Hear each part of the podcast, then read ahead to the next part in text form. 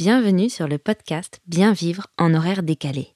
Je m'appelle Marie et je suis enseignante de yoga spécialisée dans l'accompagnement des personnes au rythme de vie atypique. Que tu sois intermittent, que tu travailles en 3-8, de nuit, le week-end, en coupure, ou si tout simplement tu fais beaucoup d'heures ou que ton rythme de vie est différent d'un 35 heures de 10h à 18h, ce podcast est fait pour toi.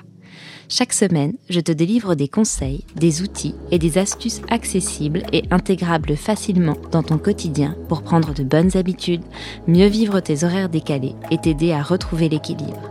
Je te souhaite une belle écoute. C'est parti. Bienvenue dans ce nouvel épisode du podcast Bien vivre en horaire décalé. Nous sommes aujourd'hui le 14 décembre et le décompte officiel de la fin d'année est entamé. Et les fêtes de fin d'année, eh bien possiblement c'est une période un peu spéciale. Peut-être que toi, tu l'attends avec impatience parce que tu sais que tu vas retrouver les tiens, que c'est l'occasion de partager des moments ensemble, peut-être un ou plusieurs repas, peut-être euh, d'échanger des cadeaux. Et puis peut-être aussi que, eh bien, toi, tu te mets un peu, voire beaucoup la pression, et qu'en fait, c'est une période que tu appréhendes pour différentes raisons. Ça peut être le stress de boucler le boulot à temps, la frénésie des achats, est-ce que tu vas réussir à contenter tout le monde, la difficulté de savoir que peut-être euh, tu ne seras pas auprès des tiens car tu travailleras la veille de Noël ou le jour de Noël. Bref, il peut y avoir de multiples raisons pour lesquelles eh bien toi tu appréhendes cette période et peut-être que tu te demandes comment aborder les fêtes sereinement. Et si c'est le cas, laisse-moi te dire que tu es arrivé au bon endroit, car justement, je m'apprête à te délivrer quelques clés pour aborder les fêtes de façon un peu plus sereine, quel que soit le cas dans lequel tu te trouves. Avant de démarrer, sache qu'il est toujours temps de rejoindre mon calendrier de l'Avent et promis, euh, pas de risque de crise de foi puisqu'il ne s'agit pas de chocolat mais de 24 jours pour ancrer le yoga dans ton quotidien. Tu peux tout simplement le prendre en route et découvrir quand tu le souhaites les cases précédentes qui sont toujours accessibles. Je te laisse le lien dans les notes de l'épisode. Il suffit juste de t'inscrire pour recevoir le calendrier. Maintenant, plongeons dans le corps de cet épisode. La toute première chose que je vais te proposer, ça va être de prendre un temps pour observer. Parce qu'en fait, il n'y a pas de problème jusqu'à ce que nous-mêmes, on en fasse un problème le fait que euh, culturellement il soit marqué qu'on se retrouve entre proches à Noël, ce n'est pas un problème. Le fait que tu puisses ou non euh, ne pas être avec tes proches, ce n'est pas un problème. Le fait qu'on puisse s'offrir des cadeaux ou non à Noël, ce n'est pas un problème.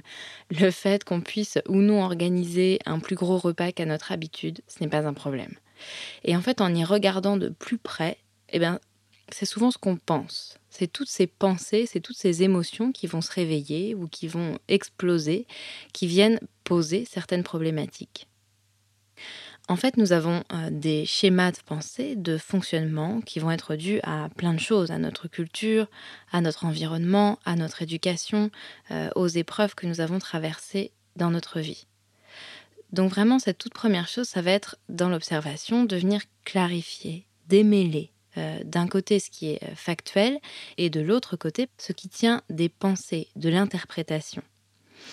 Donc tu vas pouvoir tout de suite prendre un papier et un crayon et puis laisser sortir sous ta plume absolument tout ce qui te passe par la tête concernant cette période de Noël et les fêtes de fin d'année. Mais vraiment absolument tout. Tes attentes, tes appréhensions, ton stress, tes difficultés, ce qui t'est pénible, etc., etc tu laisses sortir la totalité de ce qui te passe par la tête sur ce sujet. Ça peut même être bien évidemment les choses positives, tout ce qui te passe par la tête. Et là, je te propose eh bien, de mettre l'épisode en pause et d'effectuer ce petit exercice. Maintenant que cela est fait, la suite de l'exercice va tenir au fait d'observer euh, ce flot de pensées que tu as posé sur le papier et d'en ressortir uniquement les faits. De faire vraiment une distinction entre les circonstances factuelles entre guillemets neutre et ce qui relève de ta propre interprétation. Par exemple, euh, si tu as noté que euh, tu sais qu'on va encore te reprocher de travailler trop, de ne pas être assez présente ou présent, euh, eh bien les faits c'est que tu travailles beaucoup ou que tu as un rythme différent des autres. Le fait qu'on te le reproche, eh bien c'est déjà une interprétation de ta part. Tu peux donc tout de suite remettre en pause l'épisode et puis venir faire ce travail de ressortir ce qui est factuel sur chaque situation. Maintenant que tu as ressorti tous les faits, tu vas pouvoir chercher à remonter le fil, chercher à aller au bout jusqu'à trouver réellement la cause du problème en question. Pour reprendre mon exemple de tout à l'heure, je travaille beaucoup. Pose-toi la question et alors? Peut-être que la réponse sera euh, justement eh bien on me le reproche. Et là, je t'invite à continuer la réflexion encore. Pose-toi la question et alors? Et peut-être que la réponse va être eh bien je ne me sens pas respectée dans mes choix professionnels, dans mes choix de vie. Oui, et alors? Eh bien peut-être et alors cela me peine, cela m'attriste. Et comme tu le vois avec cet exemple, eh bien l'idée ça va être de venir remonter à la source de la pensée, de l'émotion qui découle de cette pensée.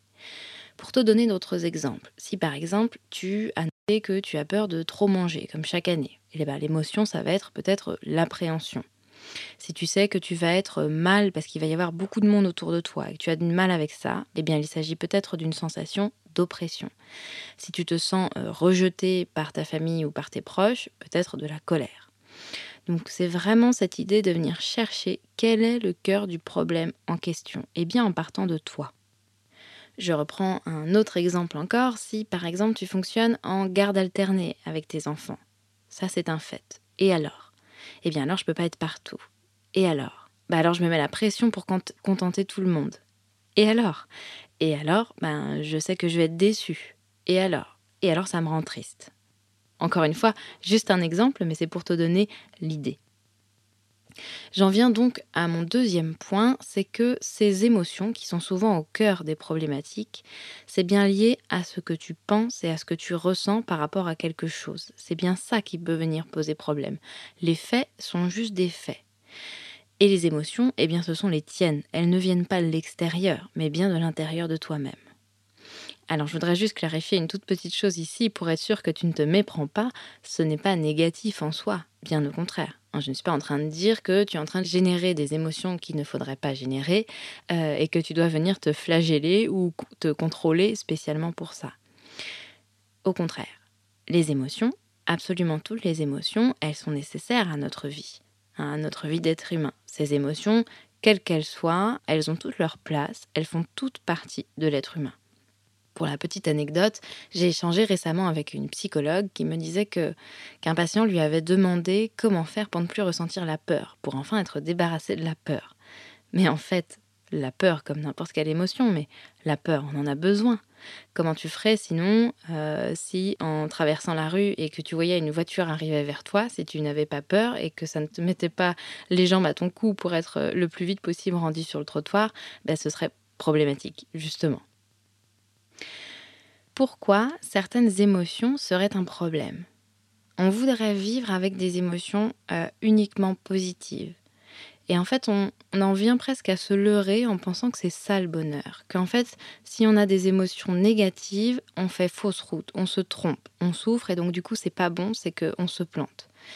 Et en fait, c'est là qu'on rentre possiblement en résistance de nos émotions. Et le risque de cette résistance, c'est d'accumuler les émotions, d'être un peu dans le déni hein, de ces émotions jusqu'à ce qu'elles nous étouffent ou jusqu'à exploser à notre figure à la dernière minute avec une réaction bah, totalement disproportionnée et totalement euh, explosive. Donc par rapport au petit exercice que je t'ai proposé, l'idée ça va être maintenant d'identifier quelles émotions se mêlent en toi par rapport bah, à Noël, aux fêtes, à la fin d'année. Et c'est finalement quelque chose que tu pourrais faire régulièrement, bien au-delà des fêtes, euh, dans n'importe quel contexte, je pense que tu auras compris. La toute première étape avec ces émotions, tu l'as déjà faite, c'est de venir les nommer, de venir les reconnaître. Déjà, ça leur donne une place. Et puis ensuite, tu vas pouvoir te poser la question de comment les accueillir, euh, là maintenant, ces émotions, comment leur laisser de la place, comment les laisser s'exprimer dans ton corps. Alors tu t'attends peut-être à, des recettes magiques que je n'ai pas, mais je peux te donner des pistes. Euh, tu peux aller tout à fait euh, taper dans un punching ball ou dans un coussin, euh, faire un bon run, une grosse marche à l'extérieur si tu sens que tu as besoin d'évacuer une colère, une peur. Tu peux crier très fort en pleine nature ou là aussi dans un coussin. Tu peux aussi complètement te prévoir un petit temps tout doux, euh, au calme, seul, bien au chaud, dans des vêtements confortables pour laisser la place à de la tristesse, à une certaine mélancolie, peut-être même t'autoriser à pleurer si tu en ressens le besoin. Et puis pour terminer l'exercice d'écriture, euh, il y a deux choses. À partir de tout ce que tu as dégagé là, tu vas peut-être te rendre compte que euh, ton problème à l'origine que tu avais noté, eh bien en fait, en remontant à la source, c'est pas vraiment un problème. Que juste de poser les choses sur le papier, ça t'a permis de considérer les choses autrement et peut-être même de trouver des solutions. La deuxième situation, c'est que le problème est peut-être toujours là, mais cela t'aura permis d'avoir des pistes euh, de réflexion, des pistes à emprunter, euh, une direction que tu vas pouvoir te donner peut-être que ça va avoir révélé certains euh, schémas de fonctionnement, euh, certaines pensées que toi-même tu t'infliges. Et dans ce cas-là, eh bien peut-être que ton travail, ça va être tout un travail de recentrage, d'acceptation de certaines choses. J'en arrive doucement à mon troisième point par rapport à ces fêtes de fin d'année, par rapport à toutes ces problématiques que tu te poses, c'est que tu as toujours le choix le choix face à ce que tu vis, face à ce que tu traverses. Tu as le choix dans la manière d'aborder les choses, ou presque toujours. L'idée de l'exercice précédent, c'est pas vraiment de préparer ton cerveau à ce que tu appréhendes pour lui donner raison et te dire ensuite, euh, bah tiens, je le savais, telle et telle chose sont arrivées. Euh, voilà, évidemment, je, m'en doutais. Parce que clairement, tout ce qui risque de se passer, ben c'est justement ça, c'est que tu vas ruminer, tu vas arriver déjà tendu et tu vas euh, créer ta propre prophétie euh, et presque tout faire finalement pour l'auto-réaliser. Au contraire, l'idée c'est vraiment de venir remonter les problématiques pour les dénouer peu à peu et puis trouver des pistes pour t'apaiser. Dans cette idée de choix, pour moi, il y a deux points tu as le choix de venir te tourner vers l'instant présent. C'est ce que la pratique du yoga nous encourage beaucoup à faire, c'est de venir essayer d'être réellement ici et maintenant. Quand tu viens ressasser telle ou telle situation, telle ou telle chose, en fait tu es dans le passé. Et quand tu viens euh, anticiper, avoir finalement de l'appréhension sur le futur, eh bien tu es dans le futur. Et très souvent, quand on vient se placer dans cet instant présent, quand on vient prendre conscience de ce qui se passe ici et maintenant, eh bien, la majeure partie du temps, il n'y a, a pas vraiment de problème en fait. Et donc, c'est venir, eh bien, comme on va le faire, comme euh, j'ai pu t'inviter à le faire euh, par certaines euh, méditations, préparation de méditation dans ce podcast, c'est venir tout simplement, eh bien, ressentir ta respiration au moment, ressentir tes sensations physiques, être dans l'écoute de ce qui se passe à la fois à l'intérieur et puis si tu es avec les autres, également à l'extérieur. Réellement écouter les autres, avec grand intérêt, sans être en train de tout le temps commenter ce qui est en train d'être dit, de tout le temps venir juger. C'est chose qu'on peut faire très vite malgré nous. Mais donc vraiment essayer de vivre cet instant présent. Et quand tu viens aborder les choses ainsi, tu n'es plus dans euh, j'aurais aimé que, il faudrait que. tu es plus dans ce discours intérieur permanent. Tu es là, et tu peux tout à fait choisir de te recentrer sur bah, l'amour des tiens pour ce qu'ils sont, là où ils en sont, ici et maintenant. Donc il y a vraiment quelque chose de la décision euh, quelque part là-dedans. Et le fait de voir les choses ainsi, je trouve que ça permet dans beaucoup beaucoup de situations d'alléger un peu les choses. Le deuxième point par rapport à cette histoire de choix, c'est de venir euh, mettre un peu de distance. J'ai envie, envie de dire te détacher d'une part de te détacher des autres et de ce qu'ils peuvent dire, penser, euh, juger, parce qu'en fait ça, eh bien ils en ont le droit, ça les regarde, mais là aussi toi, tu peux être actif, tu peux choisir la manière dont toi tu abordes la situation. Tu n'es pas obligé de réagir absolument à ce qui est dit. Tu n'es pas obligé d'être dans la confrontation. Tu peux être juste bah, dans l'écoute d'un point de vue qui n'est pas forcément le tien. Et après, à toi de choisir la manière dont tu réagis. Et donc, eh bien, c'est se détacher là aussi d'un certain discours intérieur quelque part. Cela rejoint euh, vraiment l'idée précédente de l'instant présent, puisque pour laisser la place à l'instant présent, eh bien, le discours intérieur se retrouve diminuer, sinon, sinon voire, voire même effacer. Et donc tu as toujours le choix de réagir de manière authentique, toujours, et paisible. Et ça ne veut pas dire que tu ne ressens pas autre chose, que tu nies autre chose et que tu viens mettre l'émotion sous le tapis.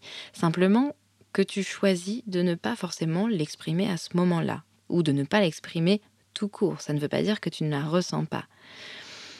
Et puis je précise que ça peut être l'inverse aussi. Si justement tu as besoin d'exprimer euh, clairement les choses, clairement ce que tu ressens, bah, c'est tout à fait euh, légitime.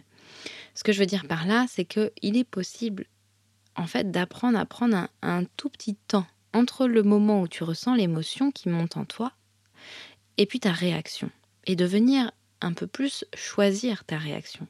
Et quelque part, ça va te permettre, euh, avec ce choix, avec cette décision, eh bien, de te sentir plus aligné, plus en phase avec la situation, et puis surtout avec toi-même. Donc, en conclusion, il y a vraiment cette idée de toujours repartir de toi. Pas dans une idée d'égocentrisme absolu, mais juste parce qu'en fait, bah, tu habites ton corps, tu penses avec ton corps et ton esprit à toi, et donc tu ne peux pas faire à la place des autres. Tu ne peux pas savoir pour les autres. Donc, repars de toi. Et je voudrais préciser un petit point aussi, c'est que lorsque j'ai fait le petit sondage sur Instagram pour savoir ce qui pouvait vous poser problème par rapport aux fêtes de fin d'année, beaucoup de réponses sont revenues dans le sens de la difficulté à contenter tout le monde. Ma question est donc, mais pourquoi cherches-tu à contenter tout le monde? Est-ce que c'est le fait que les autres soient contents, satisfaits qui, toi, te procure des pensées positives, des émotions positives? Est-ce que donc, du coup, tu as besoin de la validation systématique des autres pour te sentir bien? Ce n'est pas forcément gravissime, mais juste essaye de te rendre compte que si c'est le cas, en fait, tu te rends bien compte que les émotions des autres, elles ne dépendent pas de toi on vient de voir le processus qui est de, eh bien, tu as euh, certaines appréhensions parce que euh, tu as certaines pensées, que ces pensées, elles sont liées à des émotions, mais que ça te regarde toi avec ton histoire, là où tu en es et ton cheminement. On a vu que les émotions, elles viennent non pas de l'extérieur, mais de l'intérieur. Donc, par définition, les émotions des autres, eh bien, ce sont les leurs. Donc ça ne veut pas dire qu'on ne peut pas échanger avec les autres, qu'on ne peut pas partager, mais ça ne va pas être toi, ce que tu fais, ce que tu euh, euh, même ce que tu dis, euh, qui va faire que les émotions des autres vont être contrôlées quelque part. Si par exemple le fait d'offrir un cadeau à quelqu'un te fait plaisir à toi, mais que la personne qui le reçoit en face n'est pas satisfaite, qu'elle est déçue, pour quelque raison que ce soit, eh bien cela lui appartient. Si toi tu n'aimes pas les fêtes de fin d'année et que tu n'as pas envie d'y participer, à partir du moment où tu as exprimé clairement et paisiblement les choses, la manière dont cela va être reçu par les autres, ce n'est plus de ton ressort. Tu ne peux rien y faire. Donc vraiment, euh, là aussi, je t'invite à repartir de toi, de ce que tu veux pour toi et d'être aligné avec toi-même, avec tout l'amour que tu as pour les tiens et toute ta bienveillance. Un tout dernier point qui me semble également important euh, de mentionner, c'est que d'une part, non, Noël n'est pas obligatoire, euh, et pas obligatoirement le 24, le 25. Si l'important pour toi, c'est de retrouver les tiens et que ce n'est pas possible pour X raisons euh, à telle ou telle date, pour une garde alternée, parce que ton conjoint ou parce que toi-même tu travailles, qu'est-ce qui t'empêche de décaler cette date à une autre? Vraiment. Cet épisode touche euh, doucement à sa fin. J'espère qu'il t'aura apporté quelques clés pour te sentir euh, plus sereine, plus serein à l'approche des fêtes de fin d'année. Tu peux retrouver dans les notes de l'épisode le lien vers mon calendrier de l'Avent qu'il est toujours possible de rejoindre. Et puis, euh, si cet épisode t'a plu, n'hésite surtout pas à laisser un commentaire ou 5 étoiles. C'est aussi cela qui aide le podcast à gagner en visibilité et donc qui m'aide moi aussi beaucoup. Sur ce, je te souhaite une très belle journée. Bien vivre en horaire décalé podcast, c'est terminé pour aujourd'hui. Je te dis à la semaine prochaine et d'ici là, prends soin de toi.